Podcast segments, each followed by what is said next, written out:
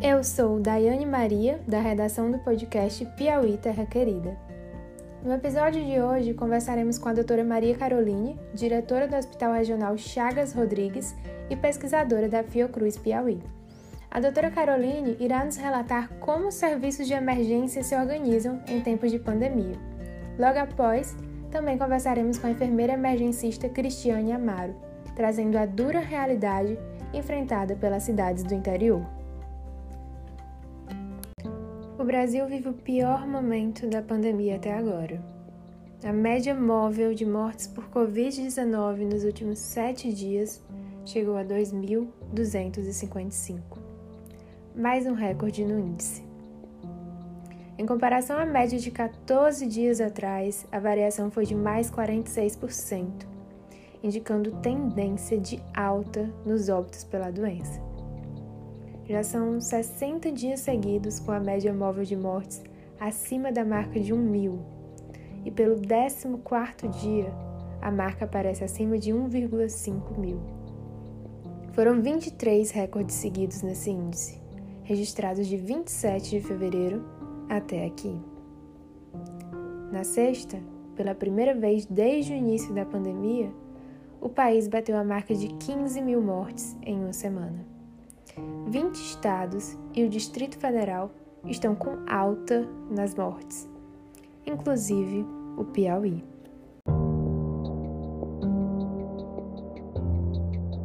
Bom dia, doutora Caroline. É um prazer ter você aqui conosco hoje. Obrigada por tirar um tempinho na sua dura rotina para conversar com a gente. Na semana passada, na tarde de quarta-feira, dia 17, fomos surpreendidos com a notícia que um homem veio a óbito após ter sido atendido no chão por falta de maca na unidade de pronto atendimento do bairro Promorá, zona sul de Teresina. O paciente apresentava problemas respiratórios, teve uma parada cardíaca e os profissionais de saúde tentaram reanimá-lo. A Fundação Municipal de Saúde de Teresina relatou que todas as salas da unidade estavam ocupadas, inclusive leitos extras. Desse modo, como é realizado esse fluxo de atendimentos em serviços de emergência? Como ter controle?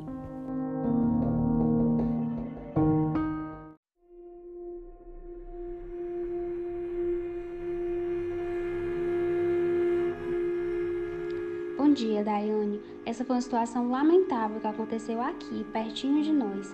Eu fiquei desolada com os relatos da enfermeira que atendeu esse paciente. E por mais dura que seja, é a realidade que vivemos atualmente.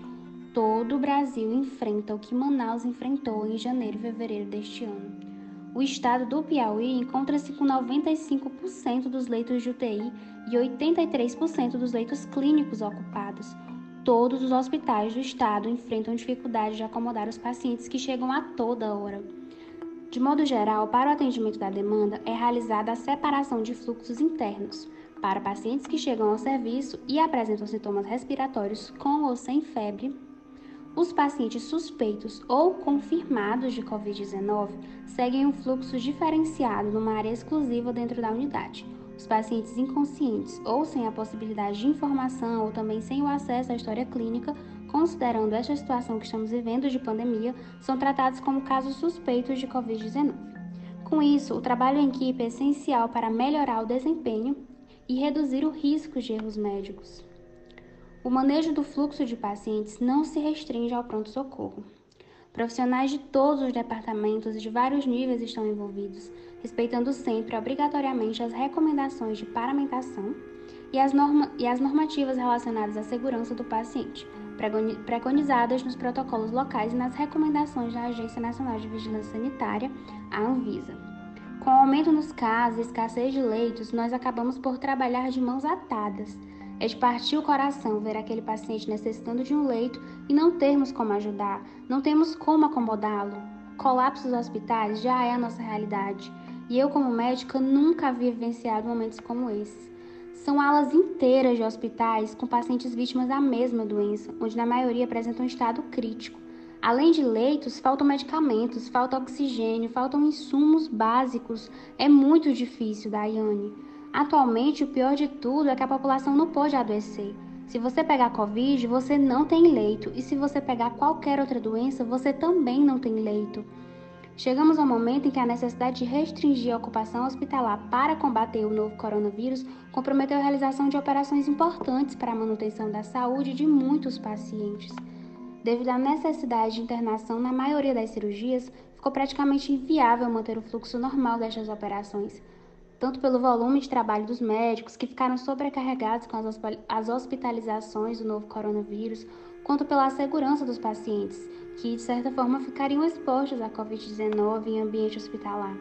Ainda mais com as recentes variações desse vírus, né? Mas devemos ter em mente que antes da pandemia tínhamos alta prevalência de doenças crônicas não transmissíveis. São as doenças cardiovasculares, respiratórias, câncer e diabetes além de outras como ortopédicas, neurológicas que necessitam de tratamento cirúrgico. O atraso no tratamento pode, por exemplo, mudar o estadiamento de câncer e implicar em um tratamento muito mais agressivo, com mudança de prognóstico e mudança de qualidade de vida para o paciente. Assim, é importante que os pacientes não posterguem os procedimentos que lhes forem recomendados. O sistema precisa continuar funcionando. Temos que nos adaptar a essa convivência entre os fluxos da Covid e o restante. Estamos trabalhando constantemente nisso para garantir a segurança desses pacientes.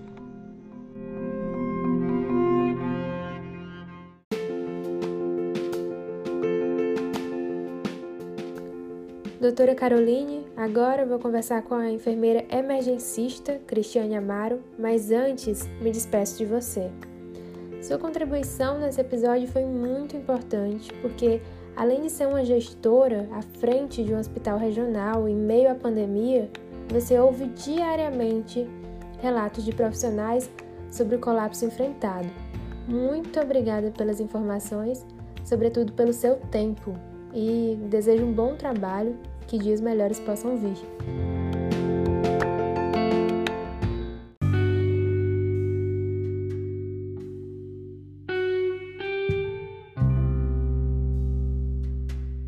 Obrigada, Daiane. É sempre um prazer conversar com vocês.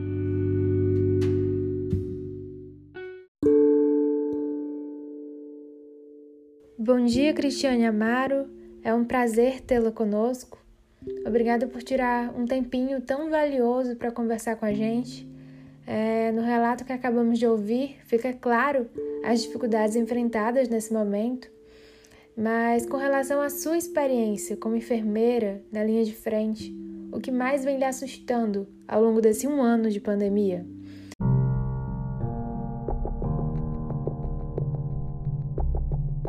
Bom dia, Daiane. É um prazer enorme conversar com você. Conte comigo sempre que precisar. Bom, sou enfermeira emergencista há 15 anos e já presenciei muitas situações que me marcaram de certa forma, acabamos nos acostumando com esses momentos, mas nessa pandemia tem sido diferente. Estamos sobrecarregados físico e emocionalmente. Durante esse tempo, trabalhando na terapia intensiva, já presenciei muitas situações tristes, emocionantes e mortes. Porém, trabalhando na linha de frente da Covid-19, deparei-me com um plantão que devastou meu coração, uma data inesquecível. Naquela noite, dois pacientes me comoveram bastante, ambos desesperados, mesmo cansados, relutava contra a intubação. Eles sentiam muito medo. Um deles era uma paciente idosa, sempre simpática com todos. Havia perdido o marido há uma semana atrás, decorrência da Covid-19, sem ao menos se despedir. Vinha lutando pela sua vida. Seu quadro foi piorando e o médico comunicou que ela deveria ser entubada mas ela dizia sempre: "Não, doutor, por favor". Ela sabia, né, que poderia não sobreviver caso fosse entubada. A súplica daquela senhora partia meu coração, me devastava por dentro. Confesso que não contive as lágrimas. Naquele dia agradeci por estar com o rosto completamente coberto por EPIs, pois assim esconde o choro. Esse medo é algo comum entre os pacientes acometidos pela Covid-19. Muitos já chegam ansiosos e com muito medo de dormir e não acordar, mas para ver as pessoas que amam. Eles não têm acompanhantes para dar apoio, nós somos o apoio de todos eles. A senhora me pediu para ligar para a filha e elas se falaram por vídeo chamada. chorando e orando bastante. Eu que tenho duas filhas, não tive como conter a emoção. Aquele foi o último encontro entre a mãe e filha, sem sequer um abraço. Horas depois, a senhora veio a óbito. O outro paciente que me comoveu bastante naquela noite estava ao lado desta senhora. Também idoso, ele era hipertenso e chorava acompanhando a angústia da senhora. Ele, ainda consciente, perguntou: Posso dormir? E ele tinha medo de dormir e não acordar. Respondi: Pode relaxar. Estaremos aqui cuidando de você. Parece que ele sabia que iria morrer naquela noite e realmente ele não resistiu. E assim seguimos, dia após dia, vivenciando o medo dos pacientes e procurando acalmá-los e apoiá-los da melhor forma possível, aguardando o fim desses tempos sombrios.